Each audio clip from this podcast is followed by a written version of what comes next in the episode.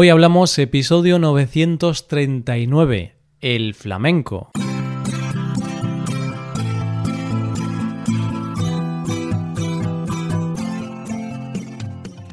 Bienvenido a Hoy Hablamos, el podcast para aprender español cada día. Ya lo sabes, publicamos nuestro podcast de lunes a viernes. Hoy tengo un regalo para los oyentes que no sois suscriptores. El episodio de hoy tiene la transcripción y los ejercicios gratis. Así que todos los oyentes podéis ver la transcripción, las explicaciones de expresiones y podéis practicar con los ejercicios. De esta forma podréis ver qué contenido hay en nuestra web para los suscriptores premium. Recuerda que los suscriptores premium pueden acceder a todas estas cosas. Échale un vistazo a este contenido en nuestra web hoyhablamos.com. Hola oyente, ¿qué tal estás? Todos los países tienen cosas que los definen y que son propias de ese país. Y nosotros en España tenemos algo por lo que mucha gente viene a visitarnos y que se ha exportado a países tan lejanos como Japón. Algo que es muy característico de nosotros, pero que está basado en los sentimientos y que hace que, como todos los sentimientos, sea universal. Y es por eso que lo puede sentir y disfrutar todo el mundo. Hoy hablamos del flamenco.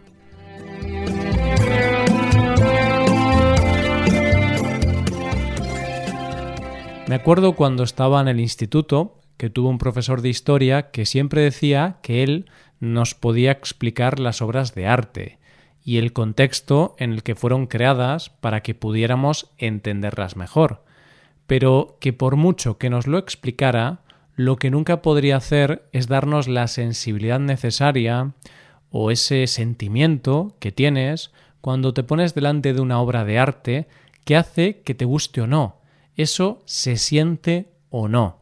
Y es que el arte en general tiene algo de sentimientos, algo que hace que conectes con una obra, con un autor o con una forma de expresión, sea cual sea su formato. Es lo mismo que hace que te guste un tipo de literatura o no, que te guste una película o no, o que te guste un género musical o no. Es algo que se siente, es algo que te llega y que no tiene explicación racional. Hay un género musical español del que vamos a hablar hoy, por el que nuestro país es conocido mundialmente.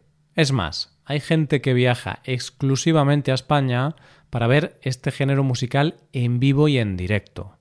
Este género es el flamenco, y si todos los géneros musicales están basados en los sentimientos, este todavía más.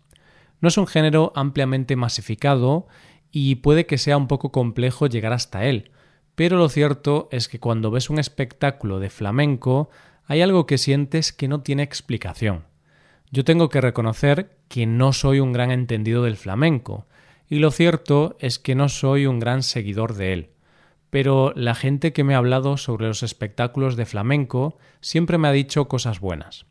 Algo te pasa por el cuerpo al ver ese espectáculo en directo, como cuando te pones por primera vez delante de un cuadro y no sabes por qué algo te fascina de ese cuadro. Vamos, es eso que decía mi profesor que no se puede enseñar. Pero te estoy hablando del flamenco cuando la primera pregunta sería ¿qué es el flamenco? El flamenco es un género musical o un estilo musical que integra danza y música, y que es típico sobre todo de Andalucía, pero también de Murcia y de Extremadura y que en 2010 fue declarado por la UNESCO Patrimonio Cultural Inmaterial de la Humanidad. Y aquí está el primer detalle interesante. El flamenco es típico de estas tres regiones de España. En el resto de España el flamenco no es típico y es raro ver espectáculos de ese tipo. Lo principal del flamenco son el cante, el toque, que es la forma de tocar la guitarra en el flamenco, y el baile. Es un arte que tiene sus propias tradiciones y normas, y se distingue sobre todo por sus movimientos de brazos, los zapateos, con mucha fuerza, los profundos lamentos y el rasgueo de la guitarra. Y es que el flamenco es sentimiento, ya que desde un principio esta forma de expresión se utilizaba para expresar, de manera muy vívida, sentimientos tales como el dolor, la alegría, el amor, la pasión, la angustia o el desamor. El flamenco es el nombre genérico, pero dentro del flamenco hay diferentes variantes que se conocen como los palos flamencos, que cada uno de ellos tiene sus propias características y su propio ritmo musical, que se conoce como compás. Palos flamencos hay muchos, se distinguen más de 50 tipos, pero como no podemos hablar de todos ellos, nosotros, en este episodio, vamos a nombrar solo los más conocidos y populares. Uno de los palos más conocidos es, sin duda, las bulerías, que es el palo más fiestero, ya que es un palo que transmite alegría, fiesta, y normalmente es el palo con el que se acaba toda fiesta flamenca, donde normalmente se ponen varios artistas en semicírculo y van saliendo los artistas a bailar y cantar una parte de la bulería. Tiene un ritmo rápido y suele ir acompañado por muchas palmas y jaleo. Las alegrías es otro de los palos más populares y tiene también una connotación de alegría y fiesta, con un estilo ligero, muy alegre y un tanto sensual. Al igual que la bulería, ese ritmo rápido incita al baile de todo el que lo está escuchando. El tango se considera uno de los palos más antiguos del flamenco y se considera uno de los palos básicos del flamenco. El baile por tangos parece ser que es muy antiguo, pero hoy por hoy ha evolucionado y los tangos son una forma básica de cante. Su origen no se tiene muy claro cuál es, aunque las teorías suelen situarlo como afrocubano o americano. Dentro del tango hay muchas modalidades, pero los más conocidos son los de Granada, Cádiz, Triana, que es un barrio de Sevilla, Jerez, que es una ciudad de la provincia de Cádiz, y una de las cunas del flamenco, y Málaga. Las seguidillas ya son otra cosa. La alegría de los otros palos se vuelve aquí algo más serio y lleno de sentimiento. Es un palo donde lo que se transmite es dolor. Y sin duda es uno de los más emocionantes de escuchar o de ver.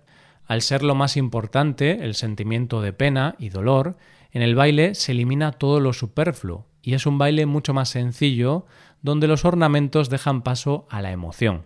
El fandango, ya en el siglo XVII, era el más conocido en España, y es un palo que parece ser que tiene un origen portugués y árabe, y de hecho en su compás recuerda mucho al fado portugués. Ha evolucionado mucho y hay muchas variantes como los fandangos de Huelva o los fandangos de Málaga pero claramente uno de los palos más conocidos y populares por el gran público son las sevillanas, que son bailes y cantes que en Andalucía la mayoría de la gente sabe bailar, ya que es el baile típico de la región y el baile que se baila en las ferias, que son unas fiestas populares muy conocidas en Andalucía, siendo una de las más conocidas la de Sevilla. Es un baile que se baila en pareja y es uno de los bailes de España más conocidos dentro y fuera de nuestras fronteras. Seguramente ahora mismo estás pensando que nunca has escuchado flamenco y que no sabes muy bien qué es y puede que tengas ganas cuando termines este episodio de buscar flamenco y escucharlo. Si lo haces, seguramente escuches artistas maravillosos como Camarón o Paco de Lucía, que fueron unos auténticos genios del género. Pero, ¿y si te digo que me apuesto lo que quieras contigo a que has escuchado flamenco sin saberlo. No flamenco puro, pero sí flamenco. ¿No te lo crees? Bueno, vamos a ver. ¿Has escuchado alguna vez a Rosalía, la gran sensación de la música de los últimos años? Pues todas sus canciones están basadas en el flamenco. Lo que pasa es que es una mezcla de estilos y es como una versión pop del flamenco. Y es que el flamenco, como la mayoría de los géneros musicales, evolucionan, se fusionan y se puede llegar a algo tan fantástico como la repercusión que ha dado al flamenco y a otros géneros un artista con tanta fama como Rosalía. Pero, ¿de dónde viene este género? Parece ser que su origen fue en Andalucía allá por el siglo XVIII, pero para ver sus características tenemos que remontarnos mucho antes, porque es cierto que nació tal cual en esa época, pero las influencias que culminaron en su creación vienen de mucho antes, y es que antes hemos hablado de que lo más característico del flamenco son su forma de cantar y de bailar.